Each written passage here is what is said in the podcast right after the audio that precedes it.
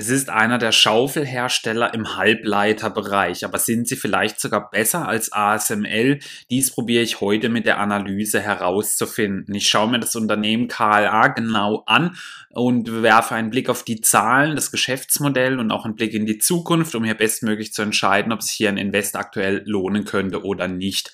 Hallo und herzlich willkommen bei Investflow, dem Kanal für qualitative Aktienanalysen. Mein Name ist Daniel und nun wünsche ich euch viel Spaß beim Video.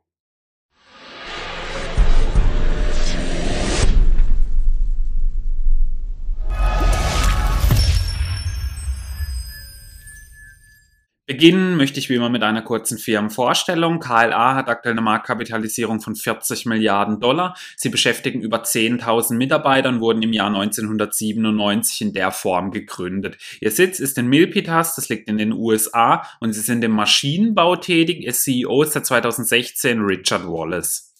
Im Kursverlauf sehen wir, dass KLA in den letzten Jahren eine wirklich riesige Erfolgsstory für Anleger war. Hätte man hier sein Geld angelegt, hätte man eine Rendite von über 237 Prozent erwirtschaftet. Vor allem in den letzten beiden Jahren ging es rasant nach oben, aber war das gerechtfertigt und wie geht's nun weiter? Schauen wir mal, wie die Analyse sonst so aussieht.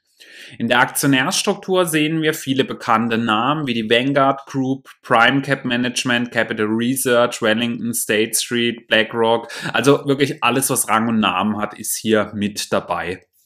Die Analystenmeinungen sind zurzeit relativ neutral bis positiv. Es gibt sechs Kauf- und drei Aufstockempfehlungen, zehn Halteempfehlungen und eine Reduzierempfehlung. Das niedrigste Kursziel liegt aktuell bei 170 Dollar, was einem Abschlag von 34 Prozent entsprechen würde. Das höchste Kursziel liegt aktuell bei 300 Dollar, was einem Aufwärtspotenzial von 16 Prozent entsprechen würde. Nun wollen wir uns aber selber ein Bild machen, indem wir einen Blick auf die Zahlen werfen. Im Jahr 2020 konnte der Umsatz um 26,1 Prozent gesteigert werden auf 5,8 Milliarden Dollar. Der Gewinn um 3,5 Prozent auf über 1,2 Milliarden Dollar. Das Eigenkapital blieb genau auf dem Vorjahresniveau mit 2,7 Milliarden Dollar. Die Eigenkapitalquote ging um 0,8 Prozentpunkte zurück auf 28,9 Prozent. Die Dividende wurde um 10 Prozent erhöht auf 3 Dollar und 30 Cent je Anteil.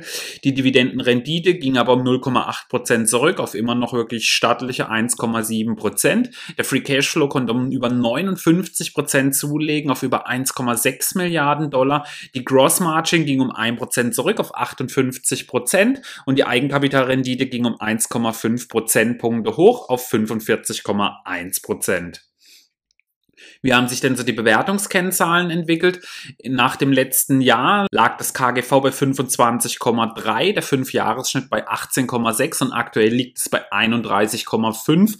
Also schon wirklich sehr viel höher als in den letzten Jahren sonst im Durchschnitt. Ähnlich sieht es auch beim KBV aus, wenn auch nicht ganz so groß. Im Jahr 2020 lag das noch bei 11,3, aktuell bei 14,6. Das Kurs-Cashflow-Verhältnis ging hoch von 17,3 auf aktuell 22,7. Die Pack-Ratio ging hoch von 1,2 auf 1,4, das ist aber immer noch ein wirklich sehr guter Wert. Der Piotrowski F-Score ging um einen Punkt hoch von 6 auf 7 von 9 Punkten. Also bei den Bewertungskennzahlen sieht man, sie haben eine relativ normale Bewertung ein Technologieunternehmen, aber in den letzten Jahren waren sie sonst wirklich deutlich günstiger bewertet. Wie war denn so die Ergebnisentwicklung in den letzten Jahren? Die war wirklich sehr gut, vor allem wenn wir uns den Umsatz anschauen. Jedes Jahr konnte der zum Vorjahr gesteigert werden und dies macht in Summe 93,3 Prozent in fünf Jahren und beim Gewinn gab es eine Steigerung von fast 73 Prozent in den letzten fünf Jahren. Lediglich 2017 hat man keinen höheren Gewinn als im Vorjahr erwirtschaftet, aber danach ging es dann schon wieder rasant nach oben. Also ein wirtschaftlich wirklich sehr starkes Unternehmen. Wie hat sich die Dividende so entwickelt? In den letzten fünf Jahren hatte KLA hier ein Wachstum von 10,7 Prozent.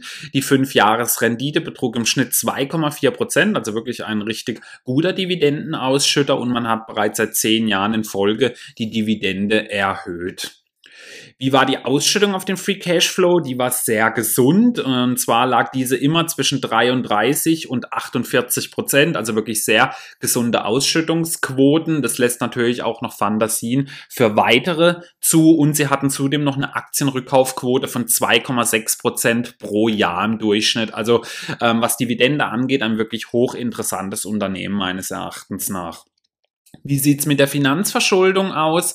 Im Jahr 2020 hatte das Unternehmen nicht zinstragendes Fremdkapital in Höhe von 3,1 Milliarden Dollar, außerdem Finanzschulden in Höhe von 3,5 Milliarden Dollar und liquide Mittel in Höhe von 2,1 Milliarden Dollar. Somit kam KLA auf eine Nettoverschuldung von 1,4 Milliarden Dollar. Demgegenüber standen EBITDA in Höhe von 2,4 Milliarden Dollar, womit sie auf eine Finanzverschuldung von 58 Prozent kommen und damit deutlich unter meinem Richtwert von 200 Prozent liegen. Da wir nun die wirtschaftliche Lage und die Zahlen von dem Unternehmen kennen, wollen wir jetzt natürlich auch mal wissen, wie denn diese Schaufel so aussieht und womit sie denn eigentlich ihr Geld verdienen. Bevor ich dazu komme, kurz aus eigener Sache. Wenn euch meine Analysen gefallen, würde ich mich sehr über ein Abo und einen Daumen nach oben für das Video freuen. Außerdem könnt ihr jetzt auch meine Homepage besuchen, invest-flow.com oder meinen Zweitkanal Hotstock Flow, wo wir jede Woche potenzielle Ten-Bagger und heiße Hotstocks unter die Lupe nehmen. Die Links und Buttons findet ihr unten in der Video Videobeschreibung. Außerdem könnt ihr jetzt auch Mitglied auf meinem Kanal werden, wo ihr in Echtzeit meine Depot-Updates bekommt, einen eigenen Investflow-ETF besparen könnt auf Trade Republic, ein eigener Discord-Channel oder Emojis. Die Anmeldung findet ihr unten rechts neben dem Video. Vielen Dank für eure Unterstützung. KLA hat nur zwei Umsatzbringer, nämlich die Produktsparte mit 75% und die Services mit 25%.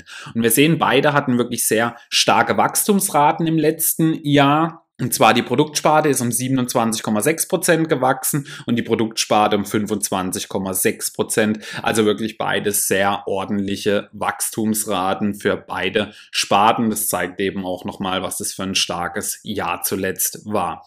Hier sehen wir mal die Tätigkeitsbereiche, in denen eben auch die Maschinen dann zum Einsatz kommen. Und zwar der allergrößte Umsatzbringer ist die Foundry-Sparte mit 59 Prozent. Und die Foundry bedeutet im Halbleiterbereich das sind eben die Serienhersteller, wie beispielsweise Taiwan Semiconductor gehört hier mit dazu oder Samsung. 31 Prozent kommt aus dem Memory-Bereich, also dem Speichern und Logic noch 10%. Prozent.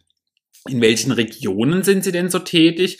Der größte Umsatzbringer ist Taiwan mit 27 Prozent, danach kommt China mit 25 Prozent, Korea mit 17 Prozent, Japan 12, USA 11, Europa 5 und der Rest Asien 3 Prozent. Also sie sind wirklich quer verteilt auf dem Erdball, aber doch mit einem wirklich großen Anteil an asiatischen Ländern, der hier mit Abstand der größte Umsatzbringer ist. Hier sehen wir jetzt mal die Anwendung dieser Produkte und wie eben auch mal so diese KLA-Produkte aussehen. Und zwar sind es eben Maschinen im Halbleitersektor. Die Produkte und Dienstleistungen des Unternehmens sind für alle Phasen der Wafer, Recycle, IC und Verpackungsproduktion bestimmt, von der Forschung und Entwicklung bis zur endgültigen Serienfertigung. Also man hat hier Maschinen im Programm, die wirklich hier für jeden Arbeitsschritt, den man eben bei der Halbleiterherstellung benötigt. Und das ist natürlich natürlich schon eine sehr coole Sache, weil da gibt es eben nicht so viele Unternehmen und es ist eben auch ein Bereich, wenn ihr beispielsweise schon mal meine Analyse über ASML gesehen habt, ähm, da der ist sehr in investitionsaufwendig und da ist es eben sehr schwierig für andere Firmen reinzukommen. Da greifen dann eben die meisten Hersteller auf diese Firmen zurück, die eben bereits diese Maschinen anbieten. Da gibt es kaum Möglichkeiten für neue Firmen noch groß reinzukommen. Hier sehen wir auch mal so ein paar neue Produkte. Das ist jetzt natürlich ein bisschen schwierig, wenn man da nicht so aus dem Segment kommt, um das dann irgendwie einordnen zu können. Aber ich wollte euch auf jeden Fall halt auch mal ein paar neue Maschinen aus dem Sektor zeigen. Und zwar ist das die Kronos 1190. Das ist eine Waiver Level Packaging Defect Inspection Maschine oder eben zwei neue ICOS Maschinen, die das Unternehmen herausbringen möchte, beziehungsweise schon teilweise herausgebracht hat.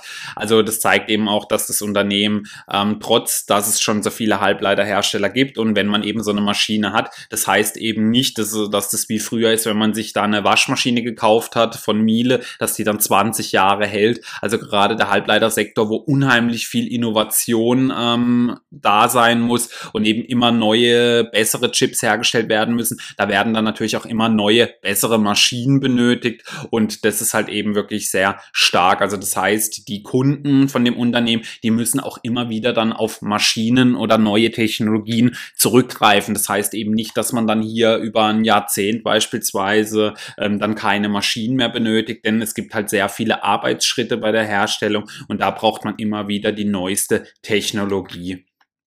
Hier sehen wir mal die Marktentwicklung vom Halbleitersektor, also angefangen im letzten Jahrhundert oder sogar Jahrtausend noch mit der PC-Ära. Dann ging es weiter mit der Network-Ära, dann kam das Internet Anfang der 2000er, dann kam das Smartphone beziehungsweise die mobile Ära und man rechnet jetzt eben in der Datenära noch mit sehr viel mehr Anwendungspotenzialen, was die Halbleiter angeht, denn es gibt jetzt halt sehr viele Zukunftsthemen, die auf unheimlich starke Chips angewiesen sind und das ist halt anders wie früher, wo es dann meistens immer nur so einen neuen großen Trend gegeben hat, wie wir es jetzt hier im Verlauf sehen. Denn mittlerweile sind halt viele Sachen im Gespräch, wie das autonome Fahren oder 5G, Internet of Things. Und das sind halt alles viele Zukunftsprojekte, die sehr starke Chips teilweise benötigen. Und deswegen steckt zurzeit auch wirklich so viel Fantasie in diesem Halbleitersektor mit drinnen. Und da wären natürlich KLA oder eben auch ASML als Maschinenhersteller ein großer Profiteur davon, da diese Unternehmen dann eben immer die neueste Technologie hier benötigen.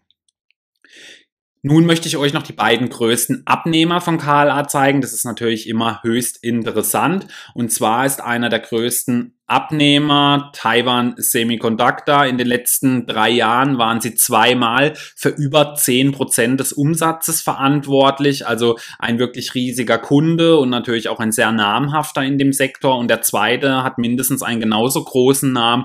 Und zwar ist das Samsung Electronics, die ebenfalls in den drei letzten Jahren zweimal für über zehn Prozent des Gesamtumsatzes von KLA verantwortlich waren. Also das zeigt, was dieses Unternehmen für starke Partner hier hat und dass sie sie eben wirklich unabdingbar für diese Unternehmen sind, da es für die eben wirklich wenig Sinn macht, diese Maschinen selber herzustellen, da es sehr viel Geld benötigt wird. Man braucht eben sehr viele Maschinen. Ähm, man kann natürlich äh, immer mal sagen, hey, ein Unternehmen kann sich mal so eine Maschine selber bauen, aber mh, mm, man braucht hier halt wirklich eine breite Palette, zumindest teilweise. Und deswegen greifen die Unternehmen dann halt einfach auf Produkte von beispielsweise KLA eben zurück.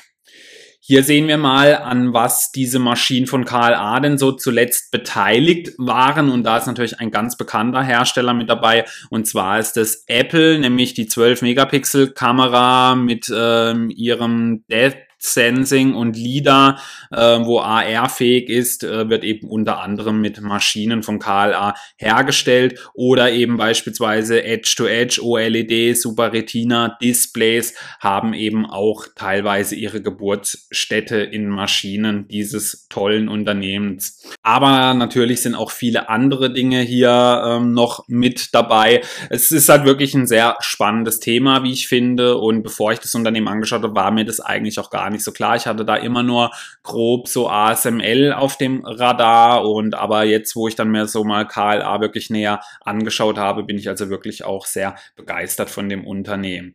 Nun liegt natürlich aber ein Peer Group Vergleich mit ASML nahe, die sich ja auch bei mir im Depot befinden. Der Umsatz, da machen sie zurzeit circa die Hälfte von ASML und beim Gewinn sieht es eigentlich genau gleich aus. Also da sieht man auch, dass sie relativ ähnliche Margen hier haben. Der 5-Jahres-Umsatz konnte bei beiden in einer relativ gleichen Größe gesteigert werden, von 93,3 und 87,3 Prozent. Beim Gewinn sieht es auch ähnlich aus, knapp 73 Prozent bei KLA, über 85 bei ASML. Das aktuelle KGV von KLA liegt bei 31,5, das von ASML bei 53,6. Das KBV liegt bei KLA bei 14,6, bei ASML bei 12,5.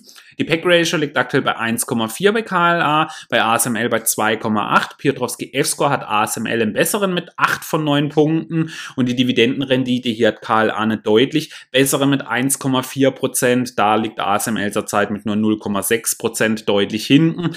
Aber ASML möchte ich hier noch mit erwähnen, was jetzt hier fehlt, hat ein deutlich höheres Dividendenwachstum. Also die haben sich in den letzten drei Jahren quasi verdoppelt die Dividende. Also das ist wirklich eine sehr starke Entwicklung und beide haben seit zehn Jahren ununterbrochen diese erhöht. Was gibt es sonst so Wissenswertes? KLA Tenkor entstand im Jahr 1997 durch die Fusion von KLA Instruments und Tenkor Instruments. Natürlich äh, heißt KLA, aber da wir hier in Deutschland sind, sage ich eben KLA mit dazu. Beide Unternehmen hatten Geräte zur Verbesserung der Halbleiterproduktion hergestellt und dadurch ist dann eben dieses Unternehmen entstanden. 2015 sollte das Unternehmen durch den Konkurrenten LAM Research übernommen werden. Aufgrund von wettbewerbsrechtlichen Bedenken wurde das Angebot dann aber zurückgezogen.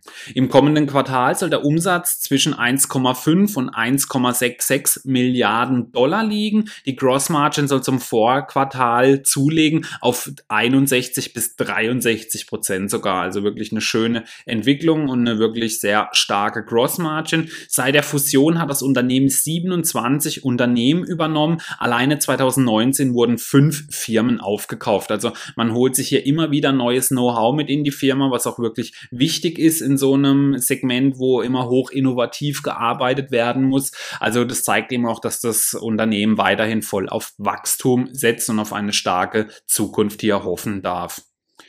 Dann möchte ich mal zusammenfassen. Also KLA hat sehr viel Erfahrung. Es ist eine solide Wachstumsfirma und sie haben ein sehr breites Produktportfolio, also von der Forschung bis zum Endprodukt und sehr gute Zukunftsaussichten meines Erachtens nach. Dem negativ gegenüber steht, dass sie zurzeit wirklich deutlich über dem Schnitt der letzten Jahre bewertet sind und es gibt eben auch viele Konkurrenzaktien, wenn Anleger in den Halbleitersektor investieren wollen. Da rede ich jetzt nicht mal nur unbedingt von ASML, sondern viele, die eben die Halbleiter sehr spannend finden, gucken sich natürlich dann eben auch eine Nvidia an, eine AMD an, Taiwan Semiconductor. Also da gibt's halt wirklich viele Möglichkeiten für die Leute zum Anlegen. Daher gibt's hier halt wirklich dann auch viel Konkurrenz. Was erwarte ich denn in Zukunft? Also für ein Dividendendepot sehe ich den Titel wirklich sehr aussichtsreich an. Wenn sie in der gleichen Höhe weiter wachsen, hätte man in fünf Jahren eine Rendite von 2,1 Prozent. Und sie sind eben wirklich in einem spannenden Segment tätig, wo ich auch noch viel Wachstumsfantasie habe. Daher sehe ich bei dem Unternehmen auch wirklich noch nachhaltiges Kurspotenzial an, da die Halbleiter in den nächsten Jahren wirklich unabdingbar sind für viele Zukunftstechnologien und die Unternehmen hier weiter auch aufrüsten müssen, was die Maschinen Berlin angeht. Nun wird mich natürlich brennend eure Meinung zu dem Unternehmen interessieren. Hattet ihr sie schon auf dem Schirm? Habt ihr sie im Depot auf der Watchliste? Schreibt mir gerne mal dazu eure Meinung in die Kommentare. Vielen Dank fürs Zuschauen.